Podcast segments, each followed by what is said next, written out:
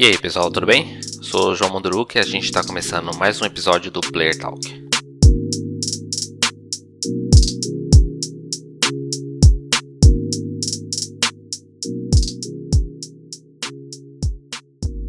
Esse aqui deve ser o episódio mais curto que eu já publiquei. Então, nem precisa acelerar, não coloca 1.5 ou 2.0 porque vai ser bem rápido. Além do mais, a gente teve São João. Sei que não é pra gente ficar fazendo festa, juntando uma galera, eu sei que vocês não foram nenhuma quermesse por aí, mas preparar uma comidinha gostosa em casa, um quentão, vinho quente de repente, isso vale e isso dá pra fazer. Essa semana a gente vai começar o mês de julho e aí eu vou citar alguns, alguns lançamentos do mês. A gente vai ter The Legend of Zelda Skyward Sword HD, a versão remasterizada do jogo, chega ao Switch dia 16 de julho. O jogo foi lançado para Wii lá em 2011 e além de melhorias de gráfico, essa versão conta com controles tradicionais, porque na versão de Wii os comandos ali para combate eles eram feitos com movimentos do controle e nem todo mundo gosta disso. Dia 16 também vai chegar, vai ser o lançamento do F1 2021, jogo oficial da principal categoria de automobilismo do mundo.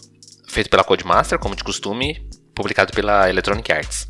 Chega nos principais consoles dessa geração e da geração anterior, né? Xbox One, PS4, PS5 e Xbox Series X e S.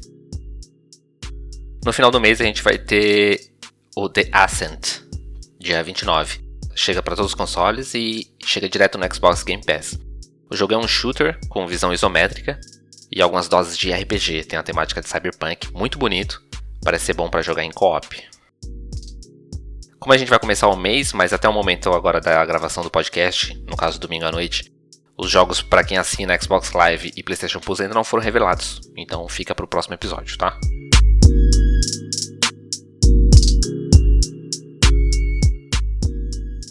Vou comentar aqui sobre a Witcher Con.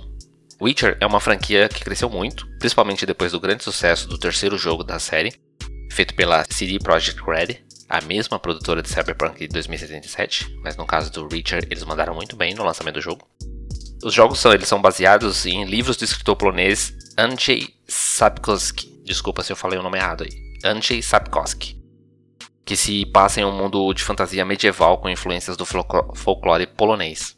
Witcher ganhou série da Netflix, com a primeira temporada sendo lançada lá em 2019. A série foi bem recebida pelos fãs do jogo, e a segunda temporada está chegando. A franquia vai ganhar agora um evento próprio chamado WitcherCon, já no dia 9 de julho. Totalmente digital, porque é pandemia, né? O anúncio do evento ele mostra um pouco do que vai ter, e teremos entrevista, grandes surpresas em relação à segunda temporada da série, inclusive desenvolvedores dos jogos estarão presentes nesse evento. Será que a gente vai ter novidades de jogos do Witcher? Vamos acompanhar. Outra novidade foi o Windows 11 ou Windows 11. A Microsoft revelou o Windows 11 nessa semana. A nova versão promete muitas melhorias e um novo visual que promete melhorar a usabilidade do Windows, né? Agora o menu inicial vai para o centro da tela, tem todo um menu reformulado. Essa versão vai ser um upgrade grátis para o Windows 10 e deve chegar para todos no final do ano. Em relação aos jogos, o Windows 11 ele promete algumas melhorias que já temos no, nos novos Xbox. Principalmente o recurso Auto HDR, que melhora a visualização de cores em jogos que não trabalham com o sistema de cores HDR. São cores mais vivas, com mais contraste. Além disso, acesso direto ao armazenamento deve minimizar os tempos de carregamento dos jogos via GPU, acelerando os tempos de load.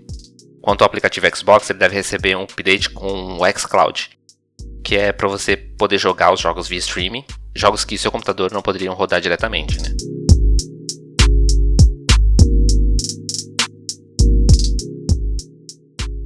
E para finalizar nosso episódio, eu queria comentar um rumor que eu gostei bastante da ideia.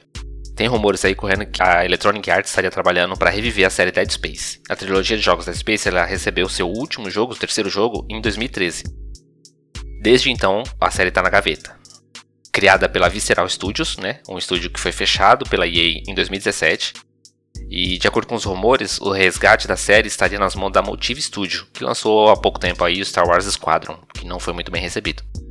Acredite que esse, esse novo Dead Space seria uma espécie de reboot da franquia, não uma continuação dos últimos jogos. Pode ser que a EA revele alguma coisa sobre o jogo no EA Play, que já está marcado para o dia 22 de julho. Aí eu vou acompanhar e, e venho comentar aqui. Eu, particularmente, gosto muito da série Dead Space.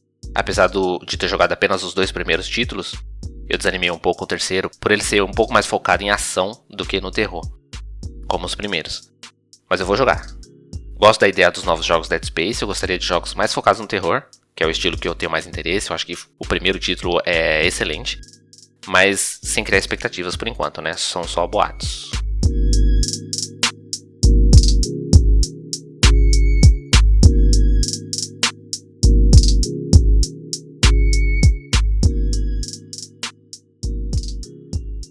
Esse último final de semana foi meu aniversário. Se você quiser me agradar, me fazer feliz de alguma forma, compartilhe o podcast. Passa para um amigo, comenta, manda um oi para mim. Eu vou ficar muito feliz. E é isso. Obrigado por ouvir. Até a próxima.